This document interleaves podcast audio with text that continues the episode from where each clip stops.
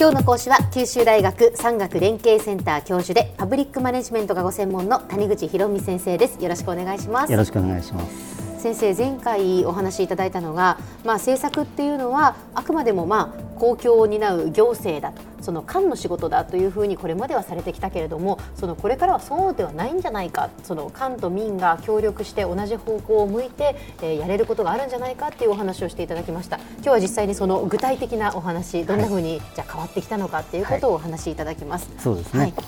あの一番ホットなあ問題と言いますと今地方創生ということで、ええ。一昨年になりますかあの法律ができてで国がまず最初にひな形を作ったんですね。はい町人仕事創生法というのを作って、うん、それぞれ自治体ごとに総合戦略を作りなさいと。で長期ビジョンという、まあ、人口のビジョンに従って作ったその総合戦略に従って、うん、いろんなプロジェクトを動かす。でそのための予算を確保します。ということで2014年の9月からこう始まったわけですけれども、うん、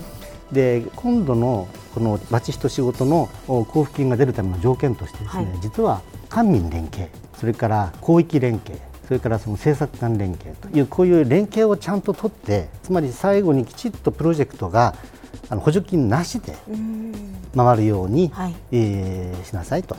いうことが書いてあるんです。えええつまり補助金をずっとつぎ込み続ければね、うん、なんか雇用が生まれるかもしれないけどそうじゃなくて自分で回るようにするプロジェクトを最初から作らなきゃいけない。まあ、最初はその補助金があって、うん、そのスタートするかもしれないけれども、結局そこにこう、ビジネス戦略というかそのうまく回っていくような仕組みを作っていかないとやっぱりいけないよっていうことなんですね。おっしゃる通りです、えですからその制度だけ最初作って、えさああとは民間がプロジェクトやりなさいと言っても、はい、なかなかそこ難しくてやっぱり一番最初からね、え、最初からやっぱり民間の人がその知恵を使って、こういうふうにすればここの地域はね、あのお客さんがたくさん来て回っていくというその知恵を一緒になって作っていかないと、その何をやったらいいかという時になかなかその公務員役人だけで考えて難しいわけです。だから観光なんか特にそうですよね。あの今、国の方で言ってるその観光戦略の中でも従来の観光協会だけではなくてもっと民間がマーケティングとかマネジメントが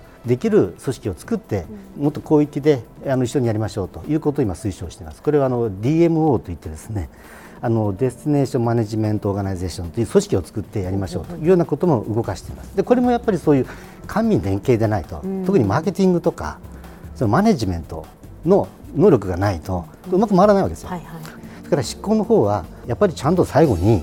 声を生み出したかどうか、うんうん、そこまでやっぱりその役所が責任を持ってコミットしなきゃいけない。はいはい、でそういうふうにあの上流から下流まで官民連携をしっかりやっていく。でしかも経済圏に合わせた形の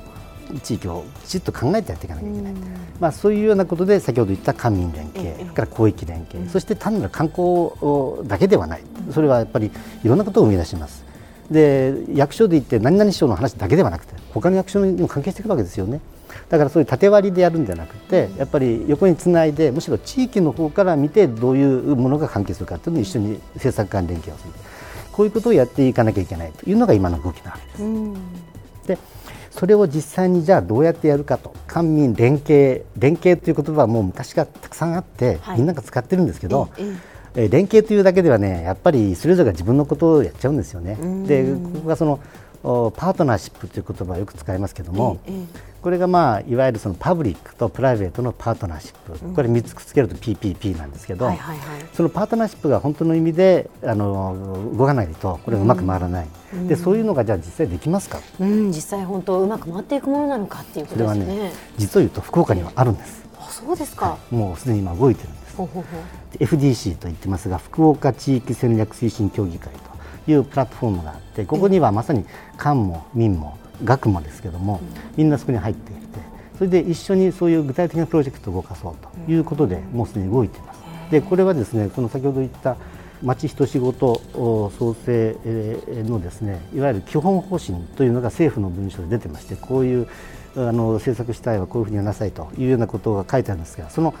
先進的な事例としてこの中にも取り上げてあるんですよ。そうなんですか、はい、その福岡地域戦略推進協議会ですけれども、ね、具体的にはどんなことをしてるんですか？これはですね、そのいくつかのプロジェクトがあってあの部会があってですね町づくりの部会であるとかあるいはその食を売る部会だとかあるいはその埋葬やるとかいうようなことでもって、えー、それぞれの関係する企業それからその中心になるが集まって、えー、そのプロジェクトを作りそれを具体的な事業として動かしていくというようなことでこれは私は直接今やってませんので実際にやってるあの人たちに聞くと今あの40を超える具体的なあのプロジェクトをそこで作り上げて動かしていくというだからこのプロジェクトはまさに別にあの補助金があってやってるわけでもない、まあ、もちろん補助金が入る事業もありますけれども自分たちで回していく、つまり一番大事なことはその役所に言われてそれを受けて誰かやるということではなくてむしろ自分たちでそれを回していくと、まあ、そういった、まあ、一つの精神的事例として取り上げられていますが、えーはい。まあ、いずれにしてもそういうやり方は従来はあまり日本になかった。でイギリスなどにはですねあのローカルエンタープライズパートナーシップというようなやはり同じようにその経済圏でもって官民が一緒になって作っていくというようなあモデルがあってこれも動いているということもあるので、あのこれからあ以降経済政策としてですね、まあ、そういったモデルを見ながらあの動かしていくということがこれから出てくるんではないかなというふうに思っているわけです。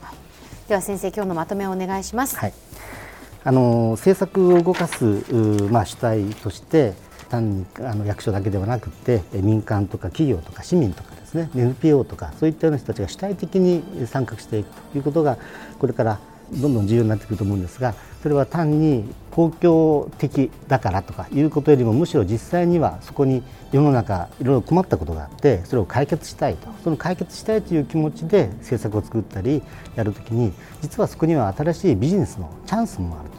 という形でその社会課題を解決するツールの一つとしてあの民間のビジネスもこれからあの大変大きな役割を持ってくるだろうと。したがって、まあ、そういったようなあ切り口からですねあの社会を良くしていこうという同じような方向性を持って官と民が連携をしていくということが大事だと思います。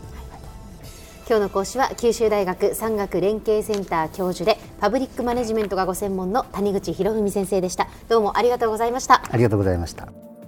さてビビックモーニングビジネススクールはブログからポッドキャストでもお聞きいただけます。ビビックモーニングビジネススクールで検索してください。お相手は小浜もとこでした。